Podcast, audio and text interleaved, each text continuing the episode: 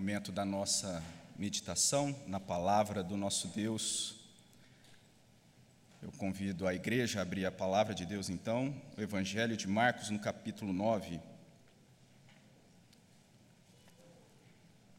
Evangelho de Marcos, capítulo 9, os versos, os versículos 2 até o versículo de número 13. Eu convido você a acompanhar a leitura da palavra do nosso Deus.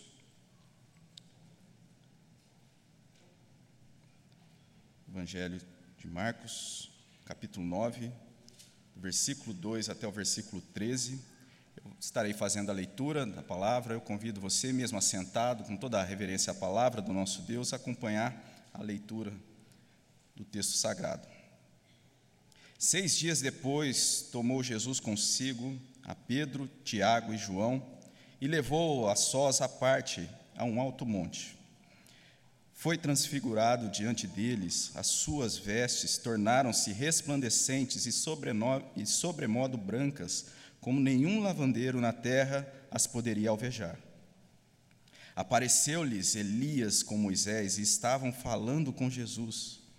Então Pedro, tomando a palavra, disse: Mestre, bom é estarmos aqui e que façamos três tendas, uma será tua, outra para Moisés e outra para Elias. Pois não sabia o que dizer, pois estarem eles aterrados. A seguir veio uma nuvem que os eh, envolveu e dela uma voz dizia: Este é o meu filho amado, a ele ouvi. E de repente, e de relance, olhando ao redor, a ninguém mais viram com eles senão Jesus. Ao descerem do monte, ordenou-lhes Jesus que não divulgassem as coisas que tinham visto até o dia em que o Filho do Homem ressuscitasse, ressuscitasse dentre os mortos. Eles guardaram a recomendação, perguntando uns aos outros que seria ressuscitar dentre os mortos.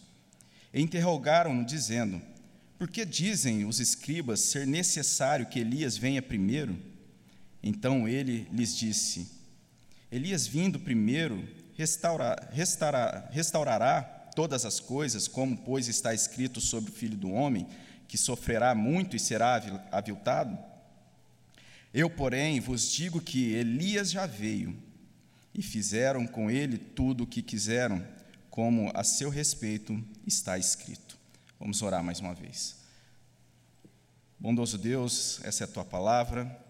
Nós clamamos ao Senhor, a Deus, que o Senhor, ó Deus, abençoe de forma que possamos expor, ó Deus, de acordo com o teu querer, que sejamos, ó Deus, instrumentos nas tuas mãos e que o Senhor abençoe, ó Deus, a cada um, ó Deus, que está também agora meditando, que o Senhor fale aos corações que, Senhor, Deus, opere, ó Deus, através do Santo Espírito a tua verdade, ó Deus, nos edificando, ó Deus, nos fortalecendo, ó Pai, e, e nos fortalecendo, ó Deus, no dia a dia, a nossa caminhada, na, na fé no Senhor, para a honra e glória do teu próprio nome. Essa é a nossa oração, em nome de Cristo Jesus. Amém. Amém. Na, nas primeiras é, nos primeiros capítulos ali da, das Institutas de João Calvino, reformador ali do século XVI, ele vai trazer algo sobre o tema, falando ali sobre o conhecimento. E, e quando ele fala a respeito do conhecimento, ele fala esse conhecimento direcionado ao conhecimento de Deus. E ele vai tratar ali que conhecimento de Deus ele pode ser, de certa forma, alcançado olhando para a criação, olhando para toda a existência. No entanto, ele vai destacar que essa forma de conhecimento não é suficiente para salvar um pecador perdido. Não comunica a verdade de Deus para salvar o pecador perdido. E aí ele vai dizer então que Deus, da sua boa vontade, revela a sua palavra de forma a acomodar-se ah, para que seja os corações ali regenerados em Cristo através de uma forma de graça, levando essa informação, trazendo essa verdade aos corações. E esse servo de Deus então ressalta o valor da Escritura como revelação de Deus, Ele fala a respeito da graça que nós podemos é, receber através desse conhecimento na palavra. Então, quando nós meditamos nos evangelhos, nós encontramos relatos a respeito da história de Jesus, algumas histórias do nosso Redentor são trazidas, e aqui mesmo no Evangelho de Marcos nós temos, é, um pouco antes desse trecho que a gente leu, algumas verdades centrais, por exemplo, no capítulo 8, a declaração de Pedro a respeito de quem é Jesus. Jesus Cristo, Filho do Deus vivo. Depois, então, nós temos ali o relato de Jesus falando o que implicaria, então, essa verdade de Jesus ser o Cristo, Filho de Deus. Então, ele fala que seria necessário que o Filho de Deus passaria por humilhação, morte, ressuscitaria ao terceiro dia, lá em Marcos 8, 31. E outra implicação, então, que é trazida por Jesus, um pouco antes desse momento, então, que nós lemos aqui, esse relato de Marcos, Jesus vai dizer que o que, significa, o que significaria ser um discípulo, então, de Jesus, e ele vai dizer uh, ali de forma aberta para a multidão, ele destaca que seria necessário então o discípulo tomar a sua cruz e segui-lo. Então Jesus levanta uma reflexão, uma questão para que pudessem refletir sobre essa verdade no versículo 36 do capítulo 8: Que proveito ao homem ganhar o mundo inteiro e perder a sua alma? E é possível a gente perceber então que essa verdade trazida para aqueles que tiveram contato com esse relato do Evangelho de Marcos, os primeiros leitores, eles encontram nessas declarações não apenas algo histórico a respeito de Jesus, não apenas ali as histórias que eram contadas a respeito daquilo que Jesus fez enquanto esteve aqui à terra. Nós podemos ver nessas declarações ensinos doutrinários, como por exemplo aqui quando nós é, vemos Jesus falando a respeito dessas verdades, declarando o que significaria ser um discípulo, falando a respeito da sua a verdade, a declaração de Pedro sendo aprovada. Jesus é o Cristo, ou seja, ungido. Existe um reino, e existe aqueles que pertencem então a esse reino. Nós encontramos aí a eleição sendo, de certa forma, declarada. Jesus ele vai dizer que é necessário então que o Filho de Deus sofra, seja morto, ressuscite no terceiro dia. A justificação. Quem quiser vir após mim, tome a sua cruz e siga-me. A santificação. Então, quando nós vemos essas verdades que são tratadas no capítulo 8, é, verdades relevantes, talvez de um período ali que é tratado desde o capítulo 7, é, do versículo 24, onde várias passagens de Jesus em uma viagem com os discípulos, então, são retratadas, é, nós vemos ali no capítulo 8, então, um ponto alto dessa, dessa jornada, dessa viagem, Jesus tratando com os discípulos, trazendo essas essas verdades. Agora nós chegamos aqui no capítulo 9, versículo 2. Então nós vemos aí, nesse trecho da palavra de Deus, um ponto ainda mais alto, versículo 2 do capítulo 9. Seis dias depois, tomou Jesus consigo a Pedro, Tiago e João e levou-os à parte a um alto monte e essa forma, a referência, então, geográfica de apontar para um alto monte, pode dar pistas daquilo que haveria de acontecer, ou seja, há algumas passagens aí, antes de se chegar ali ao capítulo 10, quando Jesus chega na Judéia, na região sul, para ser crucificado. Essa descida, então, até ah, o capítulo 10, nós encontramos ainda algumas é, algumas situações que nos permitirá, se Deus assim, é, se for da vontade de Deus, ainda meditar, ainda no capítulo 9, mas, no entanto, no capítulo 10, ali a gente já tem é, sendo trazido Jesus na Judéia em um outro momento, então, desse daquilo que é relatado no Evangelho de Marcos. Mas nessa noite, é, para que nós estejamos é, refletindo nessa, nessa palavra que nós lemos, eu gostaria de trazer um primeiro ponto para que a gente pudesse pensar. E quando nós vemos tudo isso que é narrado aqui, o Monte da Transfiguração, um evento solene, então, sendo registrado aí, um primeiro ensino que nós podemos nos deparar nesse trecho é que Jesus é o centro da história. Quando esse evento é narrado por, pelo evangelista Lucas, ele vai acrescentar que isso tudo acontece quando eles estavam orando. E acontece então essa manifestação maravilhosa, algo maravilhoso e solene. Há uma transformação da aparência de Jesus. Mas não só isso, há também um rompimento nos limites do tempo e do espaço, o passado e presente e ali aparece então Elias e Moisés. Nós não estamos aqui falando de alguma, alguns personagens conhecidos daquele cenário atual, daquele momento da história. Nós estamos falando de Moisés, aquele que havia abrido o mar, Elias, que venceu um exército de falsos profetas, descendo fogo do céu, orou para que não chovesse durante três anos, novamente orou para que Deus enviasse chuva, e assim aconteceu. Eu não tenho aqui a, a, a ideia de trazer detalhes a respeito de todo esse evento, mas eu gostaria de chamar a atenção para algo que é trazido aqui de forma mais direta. Jesus não é mais um dos profetas, e se havia todo um apontamento no Antigo Testamento a respeito de um, de, de um Messias, ali em Jesus havia se cumprido então essa profecia na plenitude do tempo, como é trazido na carta aos Gálatas.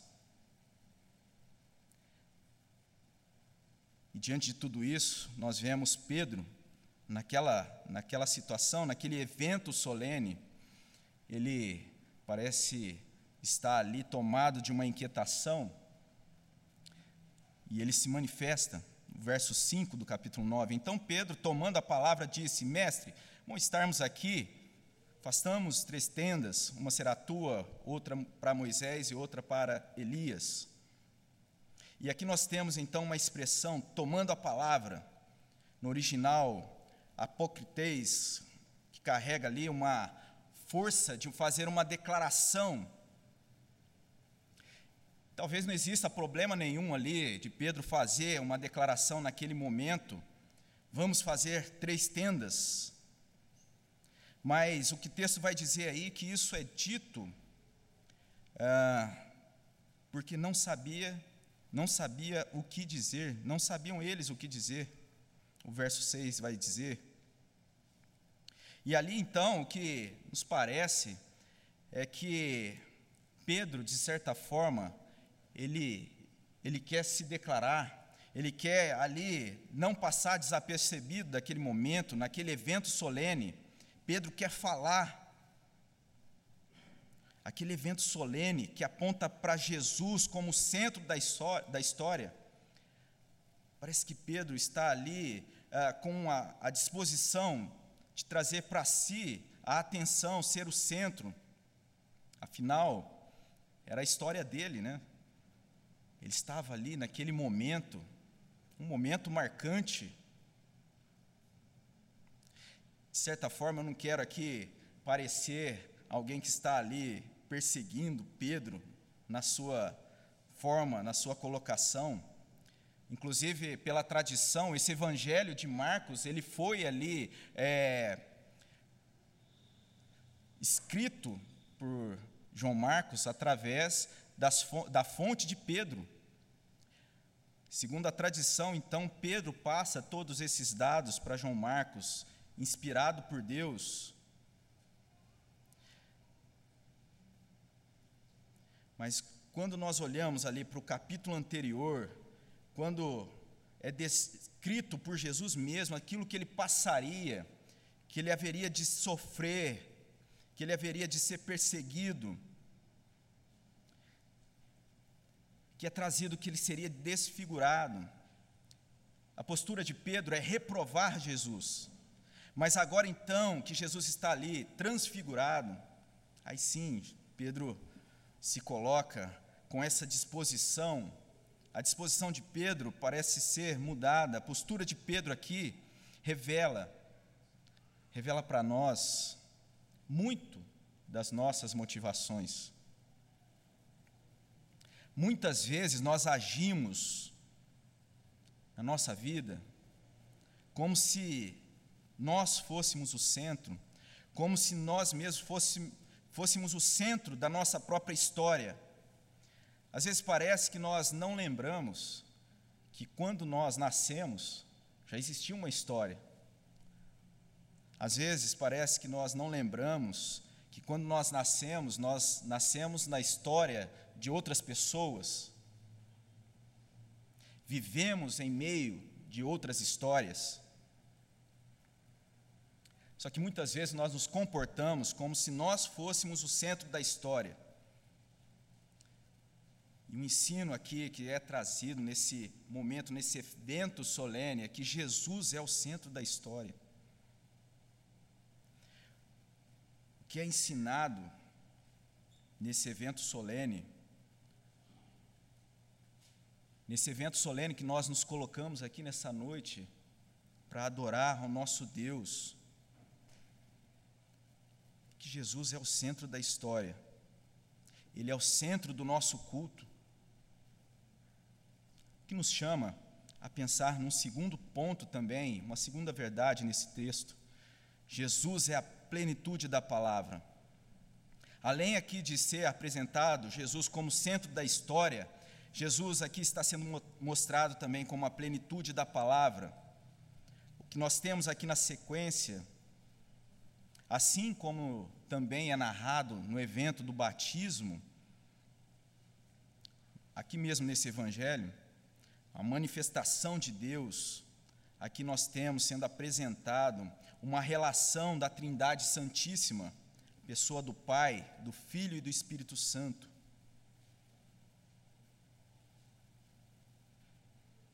Nós temos aqui também uma outra doutrina sendo trazida, a doutrina da Trindade esse Deus único que subsiste em três pessoas, Pai, Filho e Espírito Santo. Versículo 7: A seguir veio uma nuvem que os envolveu. O teólogo vai nos ajudar falando que, comentando esse trecho, ele diz o seguinte: a transfiguração também fornece um relato narrativo da relação do Filho com o Pai e com o Espírito Santo. Assim como nos dias quando o reino futuro irrompeu em situações histórico-redentoras sobre a antiga aliança, a transfiguração foi um momento raro durante a humilhação de Jesus, quando a sua exaltação foi semi-realizada. O espírito Shekinah, que pairava sobre as águas na criação, que levou Israel através das águas para a terra prometida e que habitou com o povo no Santo dos Santos, nesse momento, pairou em esplendor refulgente para juntar-se ao Pai e pronunciar bênção sobre o Filho. Uma relação maravilhosa em que a pessoa do Filho, o nosso Senhor Jesus, é exaltado.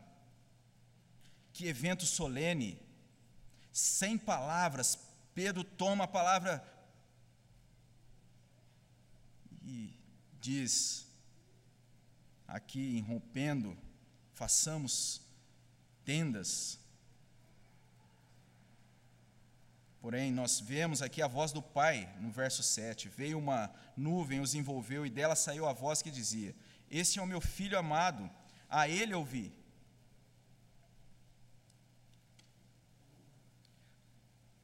Está sendo evidenciado aqui, a respeito da palavra de Deus, apontando para Cristo, a Ele ouvir, diante da história que se rompe, ali com esses personagens naquele momento, Elias e Moisés, Jesus ali está sendo exaltado e a palavra de Deus aponta para Cristo, a Ele ouvir. Diante de muitas vozes que se levantam, a Ele ouvir. Ele é a plenitude da palavra. A revelação de Deus aponta para Ele, a Ele ouvir.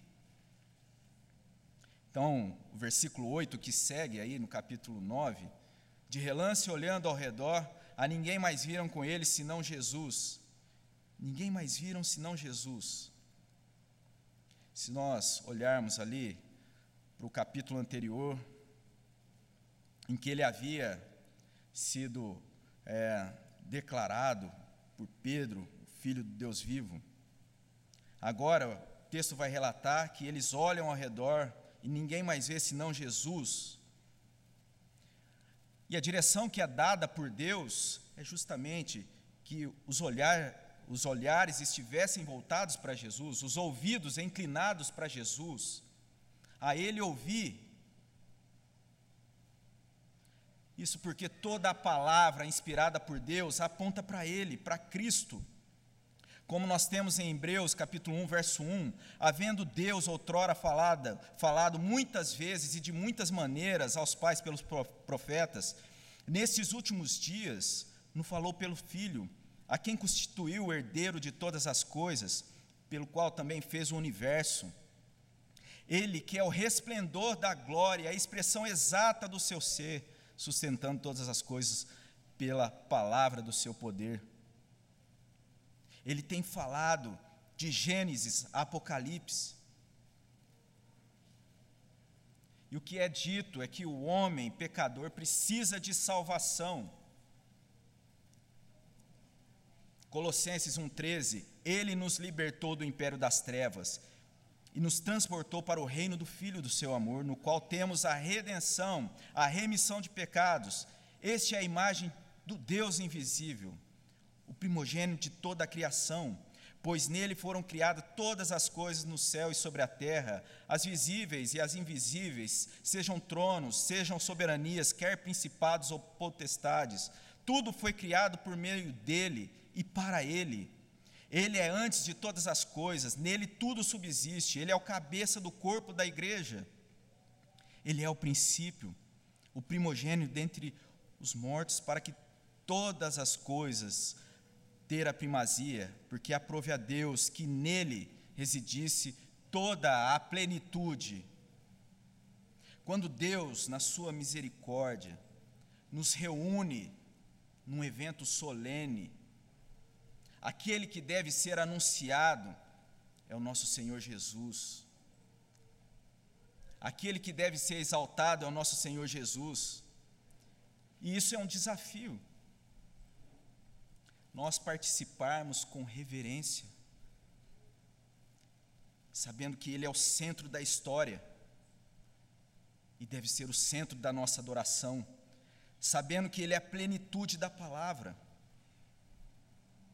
Assim, o sermão, a palavra anunciada, ela deve ser cristocêntrica, apontar e exaltar a Cristo, a Ele ouvir ele tem dito na história que o homem precisa ser salvo. Mas o homem precisa ser salvo do quê? De maneira geral e sistêmica, olhando para a palavra, encontramos que nós somos salvos em Cristo Jesus da ira de Deus que recai sobre a humanidade como consequência do pecado original nos livra da ira de Deus que recai sobre o homem corrompido na sua natureza humana, mas de forma mais aguda. Em Cristo nós encontramos salvação, nós encontramos salvação de nós mesmos. A Ele ouvir, e esta mais do que ser uma afirmação a Ele ouvir, uma declaração, então, em que nós podemos estar atentos e perceber o som, ou simplesmente receber dele uma orientação. É mais do que isso, é nós sermos moldados, sermos transformados. Jesus é o centro da história, Jesus é a plenitude da palavra. E Jesus é o propósito da revelação. Aquela experiência, então, solene, não, não seria permanente. Eles haveriam de descer, então, daquele monte da transfiguração. Isso não significaria que eles não estariam ou não continuariam na presença de Jesus. Mas, no entanto, aquele evento, aquele evento solene, de certa forma, deveria impactar a vida daqueles, daqueles homens deveria influenciar a condução da vida daqueles homens. Deveria influenciar aquilo que estava dentro do coração de cada um deles. Dessa forma, eu, pensando nessa verdade, eu lembro de uma canção e que ela diz assim: e começando aqui, bem dentro, com os pés nesse chão, a eternidade invade o tempo. Na terra daqui, eu vivo na terra do céu. Além das nuvens, existe um céu. Quem olha para ele descobre o chão. Depois desse evento solene, eles deveriam então descer ali daquele monte. Eles deveriam descer ali mais fortalecidos no propósito dessa caminhada com Cristo como discípulo de Jesus. No entanto, nessa caminhada, eles não deveriam abandonar a prudência, aquilo que seria necessário, então, naquela caminhada, no dia a dia, a caminhada naquele chão. Então, o texto vai trazer que algo ainda fica no ar ali para aqueles discípulos. Eles vão questionar por que então Jesus está dizendo que haveria de morrer, se no entanto ele aponta que ao terceiro dia vai ressuscitar. Versículo 9: Ao descerem do monte, ordenou-lhes Jesus que não divulgasse as coisas que tinham visto até o dia em que o filho do homem ressuscitasse dentre os mortos. Eles guardaram a recomendação, perguntando uns aos outros: que seria ressuscitar dentre os mortos. Por que morrer? Como Jesus havia então várias vezes mencionado que haveria de acontecer, e aqui mais uma vez então está sendo afirmado, e aqui mais uma vez também afirmado que ele iria ressuscitar. E a resposta para isso, então, ela fica muito clara quando a gente volta e olha ali para o ensino de Jesus no capítulo 8, versículo 31. Então, quando ele começa a ensinar essas verdades de forma clara, ele vai dizer: era necessário que o filho do homem sofresse muitas coisas, fosse rejeitado pelos anciãos, pelos principais sacerdotes e pelos escribas, fosse morto e que depois de três dias ressuscitado. Era necessário foi necessário que Jesus pagasse o preço para satisfazer a justiça de Deus, que é perfeito, que é justo e que é santo. Que Jesus faz, então, ele paga o preço pelos nossos pecados. Não haveria outra maneira, nós não poderíamos pagar o preço. Não há nada em nós que façamos para pagar esse preço, satisfazer a justiça perfeita e olhando e pensando nessa verdade, uma outra uh, pergunta pode nos ocorrer. Então, por que caminhar em santidade, se sou pecador e a salvação é pela graça em nosso Senhor Jesus Cristo? Para que morrer então para o pecado, se Cristo nos salva em graça? E talvez essa questão e esse questionamento não seja declarado assim de forma verbal, mas é bem possível que diante aos dilemas, diante das tentações, muitas vezes ocorra, ocorra essa, essa, esse questionamento. Jesus foi crucificado, morreu para pagar o preço de dívida que era contra nós. Ele ressuscitou e venceu a morte. E ainda mais, o Espírito Santo que aplica essa verdade aos nossos corações, o Espírito Santo que abre os nossos ouvidos, que faz com que os nossos olhos enxerguem essa verdade, o Espírito Santo de Deus que transforma o nosso coração e que aplica essa verdade ao nosso coração, ele também regenera. Ele regenera o nosso coração em uma luta vitoriosa contra o pecado. É verdade que essa vitória não é completa, essa luta se segue até a glória, mas é uma luta vitoriosa. Mas para nós vencermos o pecado, precisamos crucificar a carne. Esse é o progresso da nossa fé. A salvação já é dada em Cristo, o preço já foi pago. Mas isso não confia em si mesmo ou de uma forma simplista, como se isso acontecesse somente para que nós fôssemos desfrutar do céu. Mas essa verdade é para nos trazer a salvação, libertar um povo do domínio do pecado, um povo, um povo de Deus, um povo que caminharia com Deus, um povo que caminha com Deus rumo a um destino. Interrogaram, dizendo: Por que dizem os escribas ser necessário então que Elias, que Elias venha primeiro? Em outras palavras, aquilo que os mestres da lei então dizem é verdadeiro? Elias viria primeiro? Estaria correto o ensino dos, dos escribas?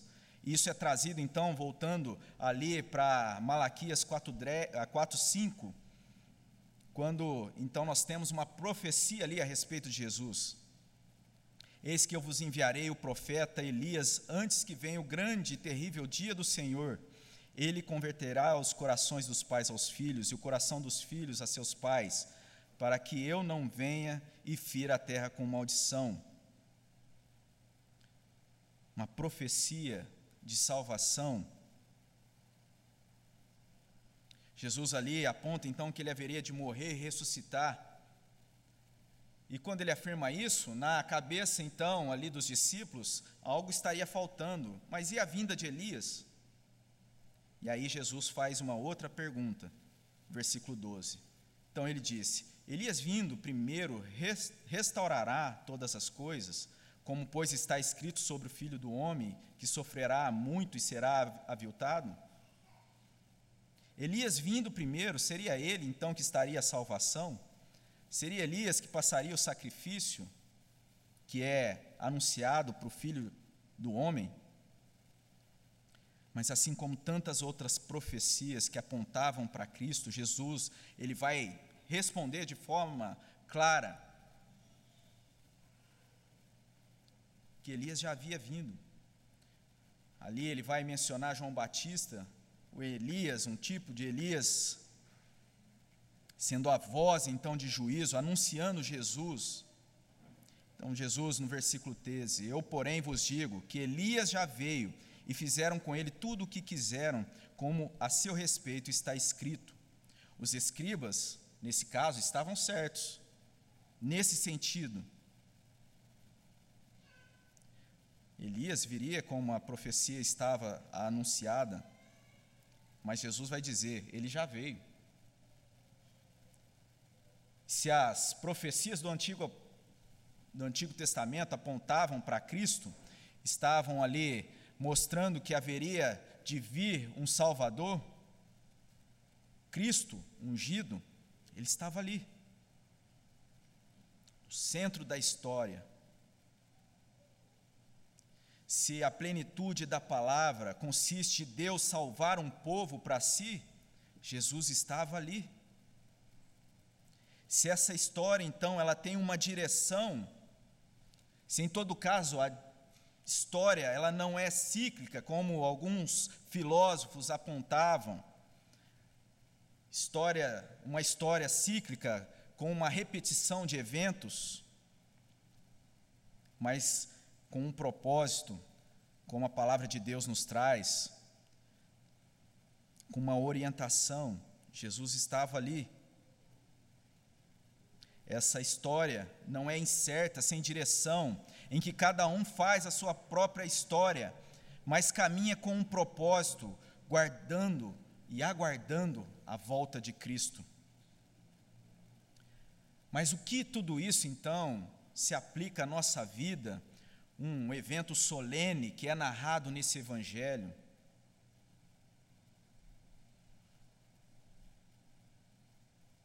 Eu penso que, de certa forma, nos leva a ponderar que um momento como esse, em que nós participamos na presença do nosso Deus, adorando e cultuando ao Senhor, logicamente não solene como essa passagem da transfiguração, mas, no entanto, se nós realmente participamos de forma verdadeira, solene, prestando um culto, fundamentalmente isso precisa impactar a nossa vida, impactar o restante da nossa semana, nós não podemos dizer que nós participamos desse encontro na presença de Deus, num culto solene, e sair dele como se nada tivesse acontecido.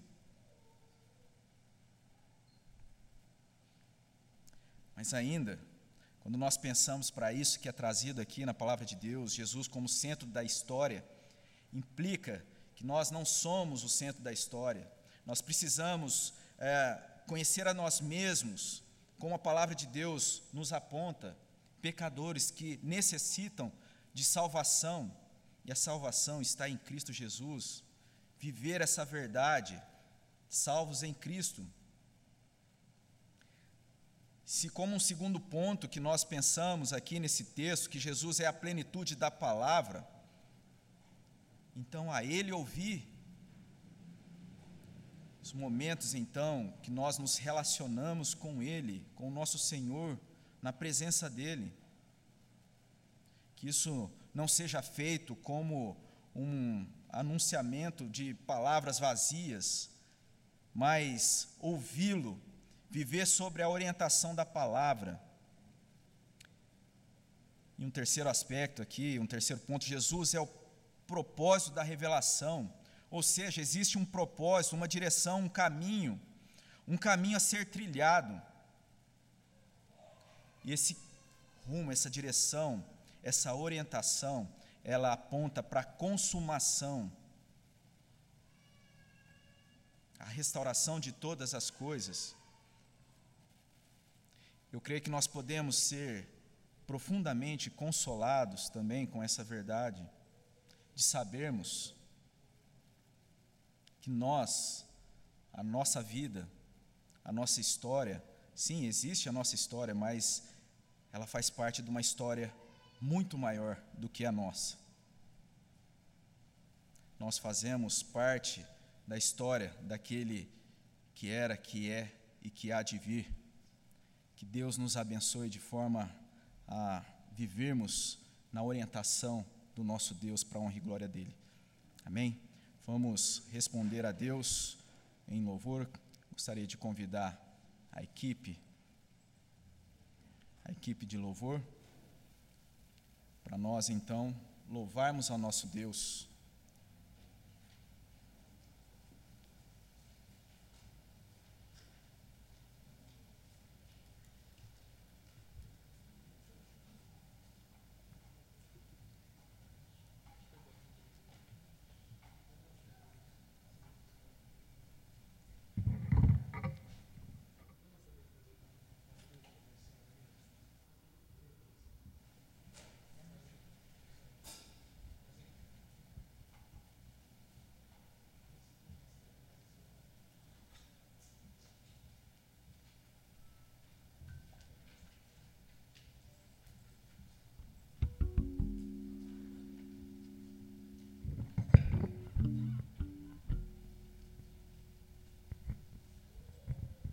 Vamos ficar de pé então, igreja. Vamos agradecer a esse Senhor, esse Jesus que nos salvou, que se entregou por nós, que é digno de todo louvor. Como a gente sempre faz, nós vamos cantar três músicas em adoração ao Senhor. Eu peço que você feche seus olhos, vamos orar ao Senhor, exalte o nome do Senhor agora, porque nós queremos um Deus presente que ouve o nosso, o nosso louvor, a nossa adoração. Senhor, louvado seja o teu nome, Senhor, pela palavra que nos é dada. Louvado seja o teu nome, Senhor, porque nós cremos no único, no único e verdadeiro Deus que tem mudado e transformado as nossas vidas que tem ouvido, Senhor, o nosso clamor, que tem nos transformado.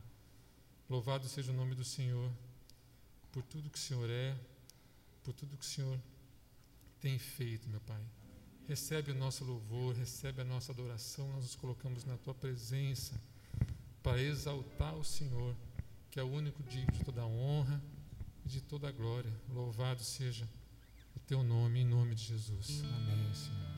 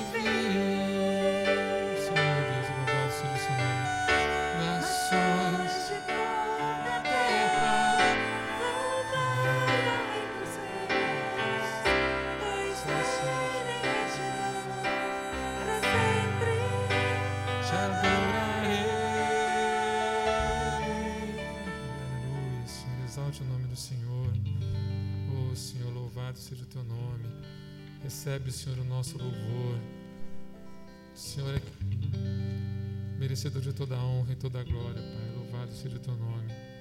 Digno, digno é o Senhor, oh Pai.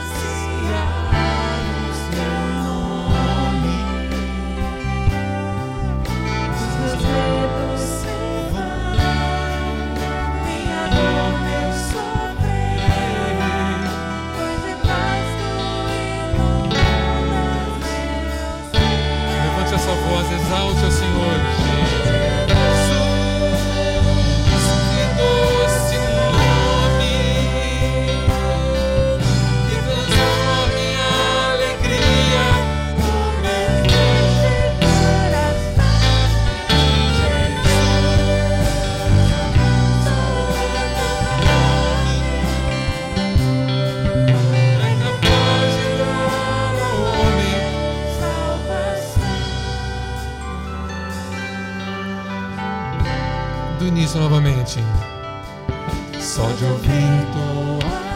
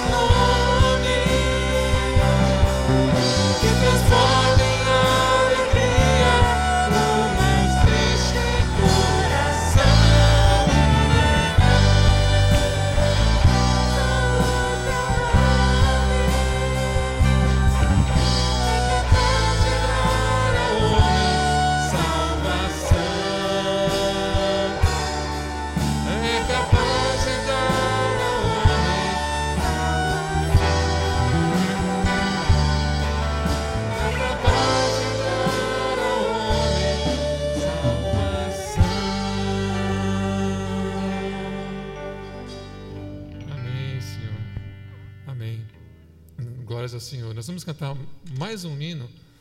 A gente tem cantado um hino todo domingo, né?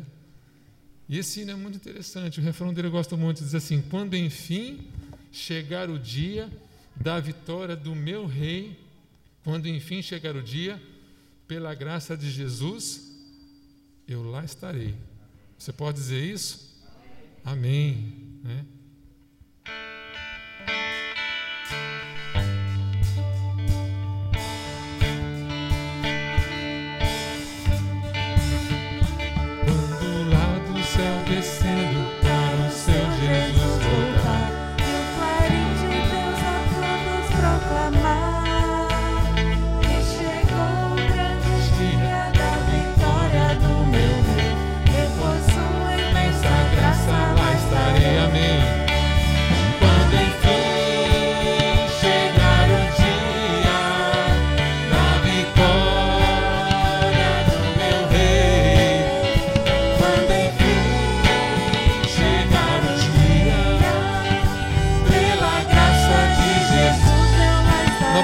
Novamente o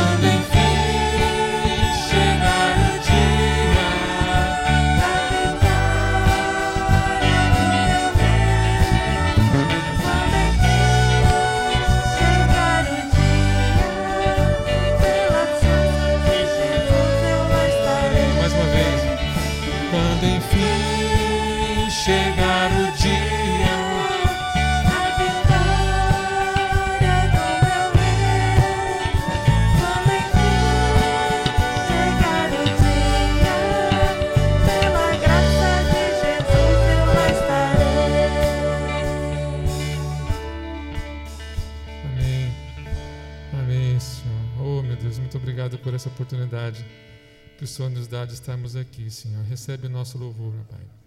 Recebe a adoração que a tua igreja eh, entrega ao Senhor, ó Deus, respondendo por tudo que o Senhor é, por tudo que o Senhor tem feito por nós, ó Deus. Louvado seja o teu santo nome, em nome de Jesus. Amém. Vamos sentar?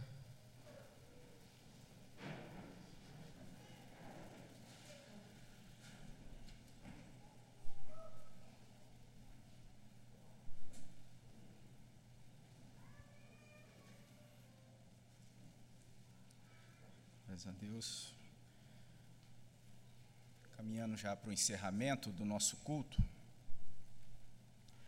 É, nós temos lembrados, é lembrado de colocar aqui os motivos de oração pela saúde da nossa irmã Melina, nossa irmã Mariana Toscano, também a dona Olga, é, mãe da nossa irmã Valéria, também a, a minha esposa Gabriele. É, amanhã ela deve dar início ao tratamento, então nós contamos com as orações dos irmãos é, em favor desses que estão é, passando por enfermidade, que Deus esteja dando a cura, que Deus esteja sarando para honra e glória dele mesmo. Nós somos lembrados também de orar pela vida do reverendo Misael, pastor Misael que está é, de férias, né, que Deus esteja abençoando esse momento. Eu gostaria também de mencionar aqui o nome dos, dos aniversariantes, como nós temos lembrado de mencionar aqui nos nossos cultos.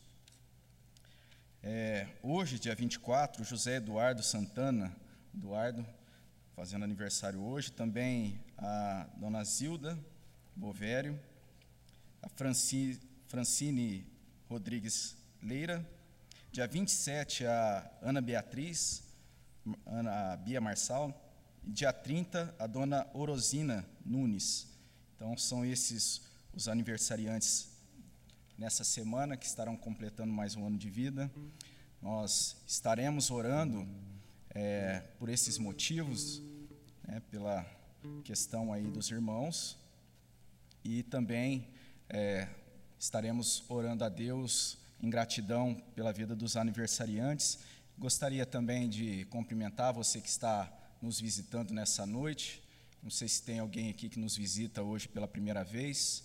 Saiba que você é muito bem-vindo no nosso meio, que você possa se sentir acolhido aqui e volte outras vezes. Você também, de repente, está acompanhando o nosso culto pela internet. Que Deus abençoe também a sua vida.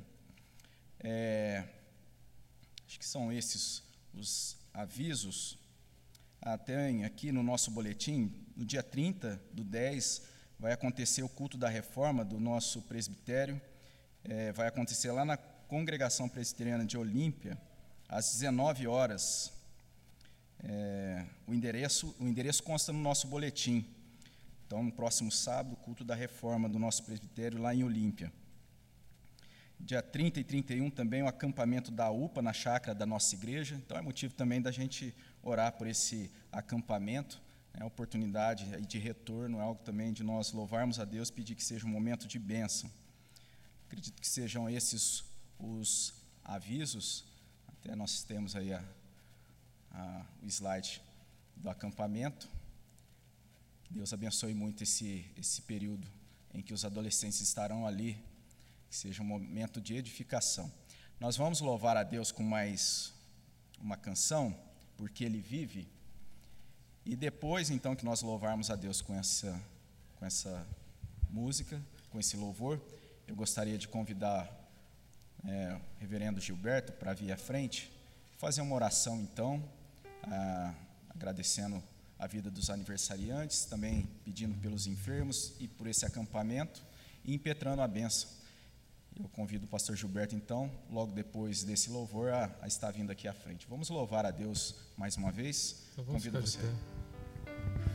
Vamos ficar de pé. Porque Ele vive. Posso crer no amanhã, porque